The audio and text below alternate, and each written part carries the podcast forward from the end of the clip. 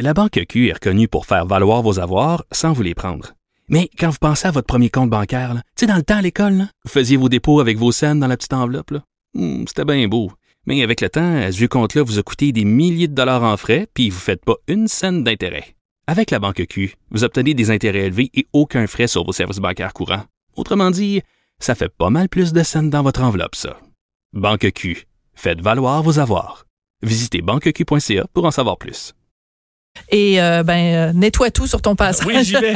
J'y Avant vais. de-. Avant de quitter, on va maintenant rejoindre à Québec Robert Dion, qui est consultant en restauration, qui est éditeur de la revue HRI. Bonjour Robert. Bonjour Sophie. Euh, on va faire un bilan euh, avec toi, Robert, euh, de la situation et dans les hôtels et dans les restaurants. Bon, tu es à Québec, mais tu peux nous parler évidemment de la situation euh, dans toutes les grandes villes euh, de la province. Euh, pour résumer, euh, c'est c'est, euh, Anus Horribilis. C'est catastrophique pour une industrie qui qui gagne si peu, euh, même quand elle opère, d'être fermée, c'est vraiment complexe. Euh, Ça a été compliqué aussi de trouver euh, le terrain d'entente, à savoir qui allait fermer, qui allait pas ouvrir. Euh, au début, on essayait de dire encourageons nos restaurateurs, allons au restaurant. Puis après ça, ben, ça a été vraiment le mot d'ordre. Malgré qu'il n'a pas été euh, annoncé de la part d'aucune instance, on a dit, euh, moi, mes, mes conseils étaient fermés, tous vos établissements. Euh, flatten the curve, comme il disait. Ne, Mhm. ne, ne créez pas d'occasion de gens, même si vous distancez les tables. Alors, on a vu euh, l'essentiel de la restauration fermé un à un.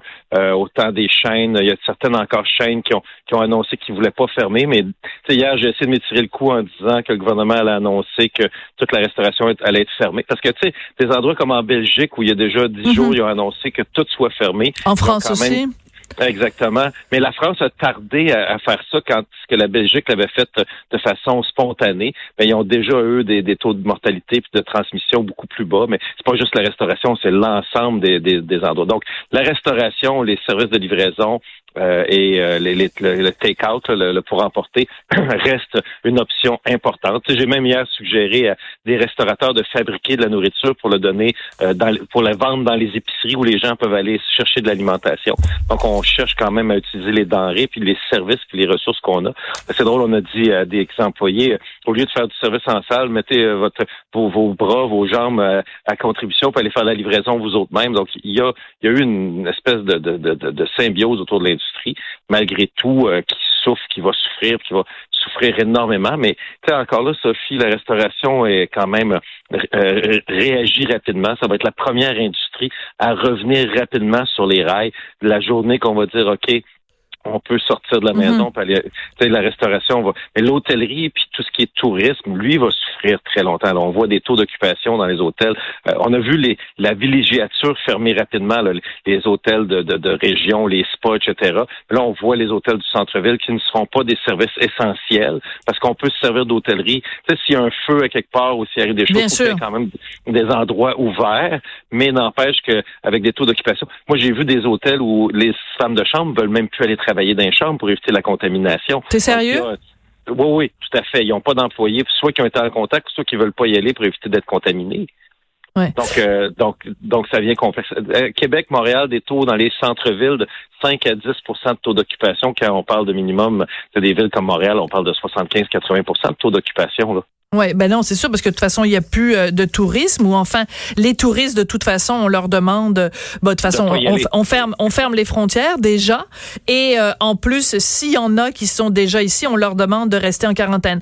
Mais en Oui. même temps, on a vu aussi des reportages euh, dans les dans les derniers jours euh, à Québec, entre autres, puisque c'est quand même une région très touristique, des gens qui continuaient à se promener dans les rues comme si de rien n'était, alors qu'ils auraient dû être en quarantaine. Donc ça, c'est pas rassurant non plus. Euh, écoute, tu l'as, tu l'as dit d'emblée, euh, Robert. euh, on sait que dans le milieu de la restauration, la marge de profit est, est minime. Euh, tu sais, des fois c'est 1, 2, 3 euh, Donc euh, c'est des mises à pied, mais des fois, dans, dans certains cas, c'est des, des restaurateurs euh, qui venaient d'ouvrir leurs portes ou des restaurateurs qui euh, ont, ont mis tout le rêve d'une vie dans leur dans leur entreprise. C'est c'est vraiment c'est crève-cœur là. C'est crève-cœur. Mais tu sais, Sophie, euh, c'est un, un constat général que tu as un salon de coiffure, euh, une boutique euh, de, de linge ou un restaurant, euh, c'est la même c'est la même situation pour tout le monde. Euh, J'oserais dire que la restauration va pouvoir, comme je l'ai dit tantôt, un peu réouvrir plus rapidement, devenir opérationnel, parce que, tu sais, la chaîne d'approvisionnement, les distributeurs alimentaires, les producteurs, il n'y a rien qui est changé à ce niveau-là. Donc, la, restauration va pouvoir se, se fournir plus rapidement. Moi, ce que j'ai plus peur, c'est toute la restauration non, commerciale, ce qu'on appelle hôtel, euh, pas hôtel, résidence personnes âgées, prison, hôpitaux, ou si il y a un manque de main-d'œuvre flagrant ou de personnes qui sont pas capables d'aller travailler, comment nourrir ces personnes-là qui sont, euh, sont dépendantes de personnes qui leur font à manger? Nous, au restaurant, comme consommateurs, on est, on, on peut s'organiser, on peut aller à l'épicerie, on peut se faire à manger, on peut manger des, des, des, produits congelés qu'on avait déjà ou whatever. On va faire, il va se faire des, des sacrés ménages mm-hmm. de congélateur. Mais tu sais, pour les gens qui sont euh, qui sont obligés de manger par, par, des gens qui leur ont fait à manger, ça va devenir encore plus complexe si ça perdure. Pas qu'ils n'auront pas de stock pour rentrer dans leur frigidaire faire à manger, mais vraiment de personnes qui vont être disponibles pour le préparer, le servir et, travailler. Fait que c'est vraiment une crise humanitaire d'une certaine façon. Moi, j'ai dit, écoute, Sophie, je me souviens de la crise du En 2003 à Toronto. Il avait fermé, il avait fermé le centre-ville complètement de Toronto pendant deux semaines. Évidemment, mon côté optimiste, tu me connais quand, quand on parle euh, dans, dans, des temps normaux, euh, je suis toujours plus euh, le, plus enjoué de, la, boîte. Fait que c'est ça. Fait que moi, je dis qu'on a pour deux semaines, puis que là, on est rendu à quatre jours, puis que quand ça va faire onze jours qu'on a des, des, conférences de presse du premier ministre, qu'à un moment donné, on va avoir besoin de sortir. Puis la restauration va devoir être prête. Euh, c'est drôle parce que je viens d'envoyer un magazine par la poste, puis j'ai dit ben, au moins il va, et au moins il va avoir le temps de le lire. puis, présentement, euh, j'ai des taux de visite sur notre site web parce qu'on communique de l'information régulièrement. Bien sûr. Donc on, crée, on crée des nouvelles habitudes. Évidemment, ça fait deux ans qu'on parle énormément de livraison puis de compétition entre l'épicerie puis la restauration. Et cette compétition-là va devenir encore plus accrue parce qu'on a pris des habitudes différentes. Absolument. Donc, ça va amener, il va y avoir un après qui va être complètement différent. Fait que je dis aux restaurateurs, aux hôteliers, aux gens de l'industrie de l'alimentation, euh, préparez-vous parce que le monde après va être complètement différent. J'entends la musique, ça veut dire que j'ai assez parlé. T'es tellement bon, Robert. C'est pour ça, là. T'es un habitué de l'émission, là. C'est pour ça que tu connais toutes nos bonnes habitudes. Écoute, merci, bon courage, évidemment, à tous les gens qui sont dans ce, dans ce domaine-là, comme dans bien d'autres domaines, évidemment, où on vit des moments euh, bien difficiles. Merci beaucoup, Robert, d'être venu euh, nous donner le, le pouls de de la restauration. Donc, Robert Dion, qui est consultant en restauration et éditeur de la revue HRI.